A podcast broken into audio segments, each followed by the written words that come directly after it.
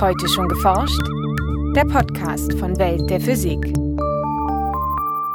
Herzlich willkommen zur 134. Folge. Heute begrüßen Sie Jens Kube und Maike Pollmann. Licht lässt sich in seine einzelnen Spektralfarben zerlegen und untersuchen. Diese sogenannte Spektroskopie erlaubt wertvolle Rückschlüsse über die Quelle des Lichts, von fernen Gaswolken und Sternen bis hin zu exotischen Atomen. In der Spektroskopie höre ich mir eigentlich mehr oder weniger einzelne Frequenzen an. Ich sehe also tatsächlich Frequenzen, die sich auch verschieben zum Beispiel. Und mehr oder weniger schaue ich mir mein System nicht an, sondern ich höre ihm zu. So Thomas Pfeiffer vom Max-Planck-Institut für Kernphysik in Heidelberg.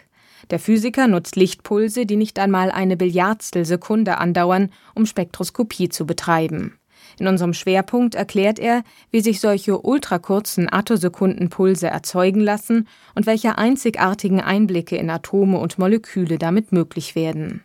In den Nachrichten geht es heute um die heftigen Winde auf Uranus und Neptun, um neue Erkenntnisse über das seltenste natürliche Element, Astat, und um das vermutlich vorzeitige Ende der Kepler-Mission.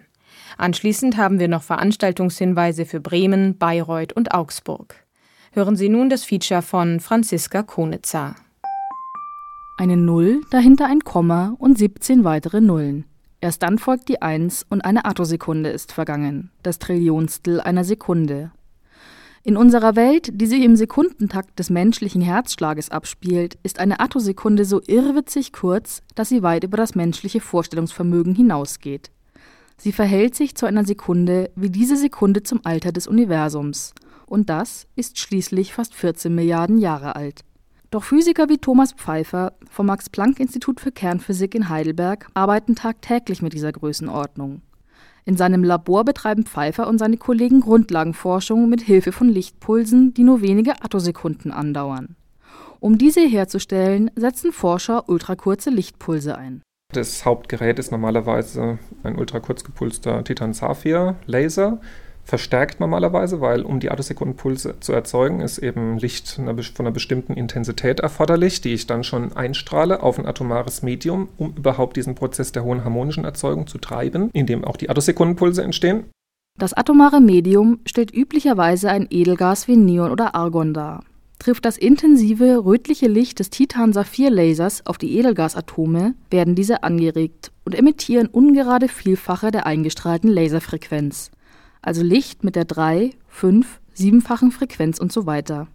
Ab der 15. Vielfachen sprechen Wissenschaftler von einer Erzeugung der hohen harmonischen. 2001 gelang es einem Team um den Physiker Ferenc Krauss auf diese Weise erstmals einen einzelnen Lichtpuls mit einer Dauer von 650 Attosekunden zu erzeugen. Inzwischen wurde diese Leistung zwar schon mehrfach übertroffen, doch ein Puls mit einer Dauer von lediglich einer einzelnen Attosekunde ist immer noch außer Reichweite. Das ist natürlich die Sache. Die Attosekundenpulse haben eine Länge typischerweise von sowas wie einigen oder wenige hundert Attosekunden. Der Weltrekord liegt im Moment, glaube ich, sowas bei 50, etwa 50 Attosekunden. Und das ist auch noch die Zeitskala der Auflösung. Doch wozu das alles? Einfach ausgedrückt, um Vorgänge in der Natur beobachten zu können, muss die Zeitauflösung des Beobachtungsinstruments kürzer als die Dauer des Vorgangs sein. Eine historische Variante dieses Problems wurde im Jahr 1872 vom Engländer Edward Muybridge gelöst. Gibt es beim Galopp eines Pferdes einen Zeitpunkt, zu dem das Tier alle vier Beine in der Luft hat? Nur durch Hinschauen konnte diese Frage nicht beantwortet werden. Mit einer Auflösung von höchstens einem 25. einer Sekunde ist das menschliche Auge dieser Aufgabe nicht gewachsen. Muybridge stellte also mehrere Kameras auf, entwickelte ein ausgeklügeltes System, mit dem die Zeitauflösung auf eine Fünfhundertstel Sekunde verkürzt wurde und drückte auf den Auslöser, als ein Rennpferd vorbeigaloppierte. Ergebnis? In der Tat gibt es beim Pferdegalopp einen Zeitpunkt, zu dem das Tier den Boden nicht berührt. Analog dazu erhalten Physiker durch die Attosekundenpulse ebenfalls neue Einsichten in die Natur, wenn auch in sehr viel kleineren Dimensionen. Die Erforschung von Licht und Materie mit Hilfe der ultrakurzen Pulse nennt man Attosekundenspektroskopie. Ganz generell wären natürlich damit elektronische Prozesse und zwar auch auf sehr kleinen Längenskalen, auch in Atomen, Molekülen speziell gemessen, weil diese Prozesse eben auch sehr schnell ablaufen. Also elektronische Prozesse im Festkörper hingegen werden langsamer, Aber in Atommolekülen eben dadurch, dass die Anregungsenergien höhere sind, äh, ist durch den höheren Energieabstand zwischen verschiedenen Anregungen dann auch die Zeitskala kürzer, weil die immer das Inverse im Wesentlichen dieser Energieabstände ist, ist dann dort sehr kurz und eben im Attosekundenbereich, während sie in anderen auch elektronisch angeregten Systemen wie Festkörpern dann eben mit kleineren Anregungsenergien langsamer abläuft. Mit Hilfe der Attosekundenspektroskopie können die Forscher inzwischen sogar sichtbarem Licht beim Schwingen zusehen denn das schwingt auf Zeitskalen von Femtosekunden, also einigen tausend Attosekunden. Indem Physiker die Bewegungen von Elektronen verfolgen, ist es ihnen gelungen, Vorgänge in Atomen genau zu untersuchen. Zum Beispiel, wie lange es dauert, bis ein einmal angeregtes Elektron wieder in seinen Grundzustand zurückkehrt. Die Attosekundenspektroskopie gewährt aber auch gänzlich neue Einblicke. Was es aber eben auch noch bietet, ist, dass man jetzt eben eine Möglichkeit hat, sich Prozesse anzuschauen, die man vorher nicht auf diese Weise anschauen konnte. Jetzt in unserem Fall zum Beispiel den Fano-Prozess in einem Heliumatom, der wurde bislang eben nicht direkt im Zeitbereich vermessen. Und durch einfach das Studium dieses eigentlich recht fundamentalen Prozesses jetzt im Zeitbereich ergab sich eben ein neues Verständnis dieser Physik, die dahinter steckt. Wenn ein Material oder ein Gas mit Licht bestrahlt wird, senden die Atome darin unter bestimmten Umständen selbst wieder Licht aus. Diese emittierte Strahlung lässt sich in die einzelnen Wellenlängen zerlegen, wodurch Forscher ein charakteristisches Spektrum der Probe erhalten. Die Intensität des Lichts bei den verschiedenen Wellenlängen liefert ihnen dann wichtige Informationen, wie etwa über die chemische Zusammensetzung oder die physikalischen Eigenschaften der Probe. Der Fano-Prozess in Helium hinterlässt ein ganz besonderes Signal im Spektrum eines Heliumatoms. Er erzeugt zwei entgegengesetzte Spitzen. Diese sogenannte Fano-Resonanz ist seit dem 19. Jahrhundert bekannt und hat einen quantenmechanischen Hintergrund. Pfeiffer und seinem Team gelang es nun nicht nur, diesen Prozess zeitlich aufzulösen, sondern sie verändert mit Attosekundenpulsen darüber hinaus das Linienspektrum von Helium. Beispielsweise brachten sie das Edelgas dazu, bei Bestrahlung nicht nur Licht zu absorbieren, sondern selbst laserartiges Licht wieder zu emittieren. Das könnte durchaus auch für andere Forschungsbereiche relevant sein. Indem man diesen Prozess weiter kontrolliert, könnte man Licht eigentlich auch beliebig formen. Und willkürlich, bei welcher Frequenz auch immer man in diesen Prozess eingreift, könnte man jetzt Pulse auch beliebiger Frequenz damit sehr gut formen zeitlich. Und das ist natürlich auch eine interessante Anwendung, die irgendwann auch mal von Leuten aufgegriffen und benutzt werden könnte. Thomas Pfeiffer hat auch schon eine Idee, wie dieses formbare Licht möglicherweise einmal eingesetzt werden könnte. Laser zeichnen sich dadurch aus, dass sie hochintensives, wohldefiniertes Licht aussenden. Während die Erzeugung eines solchen Lichts im niederfrequenten Bereich des optischen Spektrums kein Problem darstellt, wird es umso schwieriger, je höher die Frequenz sein soll. Ein System mit von kurzen Laserpulsen kontrolliertem Gas könnte da gerade recht kommen. Was die Verbesserung darstellt, ist, dass man jetzt solches Licht auch bei sehr hohen Frequenzen, zum Beispiel sogar im Röntgenbereich, herstellen könnte oder auch im Gamma-Bereich. Also bei Röntgen gibt es natürlich jetzt schon freie Elektronenlaser, die es erlauben, solche, solches Licht herzustellen. Aber darüber hinaus ist es im Moment noch sehr schwierig. Und mit dieser Möglichkeit, diesen Phasenshifts, die man jetzt induzieren kann auf kurzen Zeitskalen, wäre es natürlich jetzt möglich, auch solches wohldefinierte Licht auch bei sehr hohen Frequenzen auch bis hin zu Gamma-Photonenergien im Wesentlichen, wenn man ein geeignetes System hat, zu erzeugen, was dann eben schon neue Möglichkeiten eröffnet. So lassen sich durch Attosekundenpulse Elektronen nicht nur beobachten, sondern auch gezielt bewegen. Es gibt sogar schon Überlegungen, auf diese Weise Elektronen in winzigen Schaltkreisen zu steuern, um so der derzeitigen Elektronik einen ordentlichen Geschwindigkeitsschub zu verpassen. Es ist also durchaus möglich, dass die ultrakurzen Lichtpulse eines Tages auch Einzug in den trillionenfach länger getakteten menschlichen Alltag halten. Nachrichten die von außen beobachtbaren heftigen Winde in den Atmosphären der Planeten Uranus und Neptun toben lediglich in einer maximal 1000 Kilometer tiefen Zone. Das zeigt nun die genaue Analyse des Schwerefelds der Planeten. Es handelte sich bei den Strömungen folglich nicht um tief in das Innere der Gasplaneten reichende Zirkulationen, so die beteiligten Wissenschaftler im Fachblatt Science.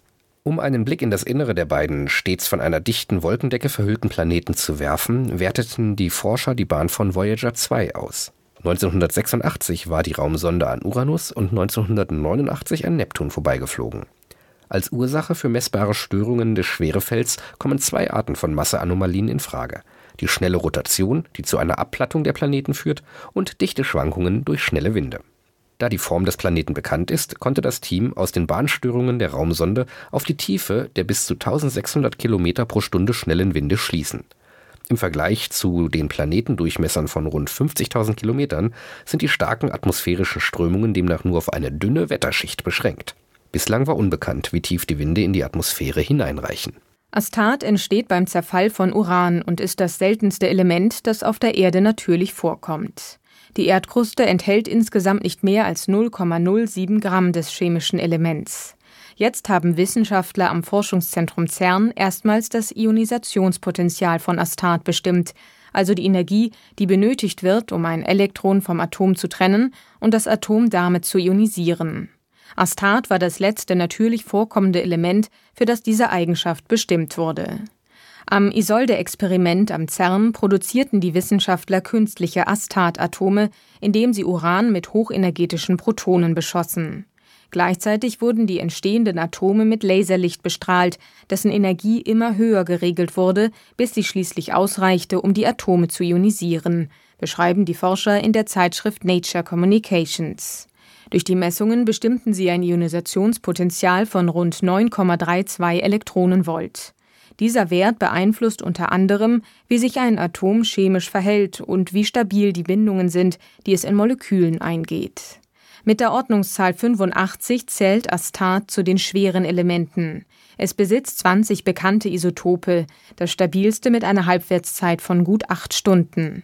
Die meisten Isotope zerfallen jedoch sehr schnell, weswegen ihre Untersuchung schwierig ist. 132 neue Planeten bei anderen Sternen hat das Kepler-Teleskop aufgespürt.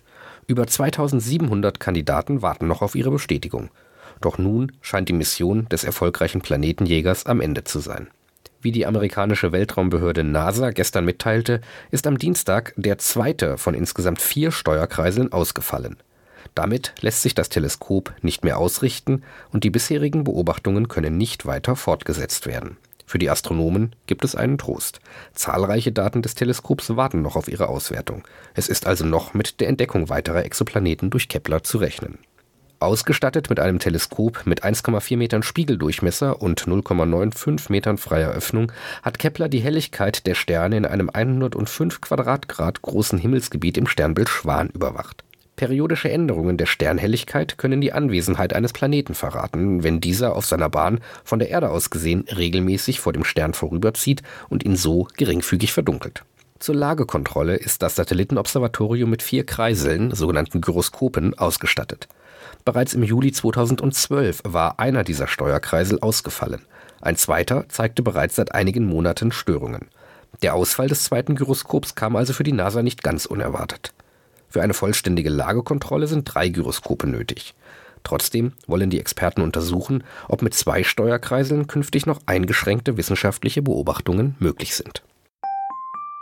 Und nun zu unseren Veranstaltungshinweisen.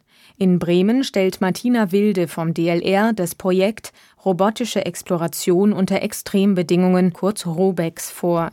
In dieser Allianz suchen 15 deutsche Raumfahrt- und Meeresforschungsinstitutionen gemeinsam nach technischen Lösungen, um schwer zugängliche Gebiete wie Tiefsee, Polargebiete, aber auch andere Himmelskörper zu erforschen. Zu hören am 18. Mai um 11 Uhr im Haus der Wissenschaft in Bremen. In Bayreuth geht Professor Ernst Peter Fischer der Frage nach, ob in der Wissenschaft eines Tages alle Fragen beantwortet sind und der wissenschaftliche Fortschritt zu einem Ende kommt. Der allgemeinverständliche Vortrag findet statt am 24. Mai um 18 Uhr im Gebäude NW1 Hörsaal H15 der Universität Bayreuth. Um eine kurze Anmeldung unter physikinfo@uni-bayreuth.de wird gebeten.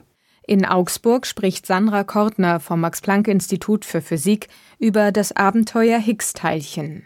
In dem Universitätskolloquium werden die neuesten Erkenntnisse seit der Entdeckung eines neuen Teilchens im Juli 2012 sowie ein Ausblick auf zukünftige Entwicklungen vorgestellt.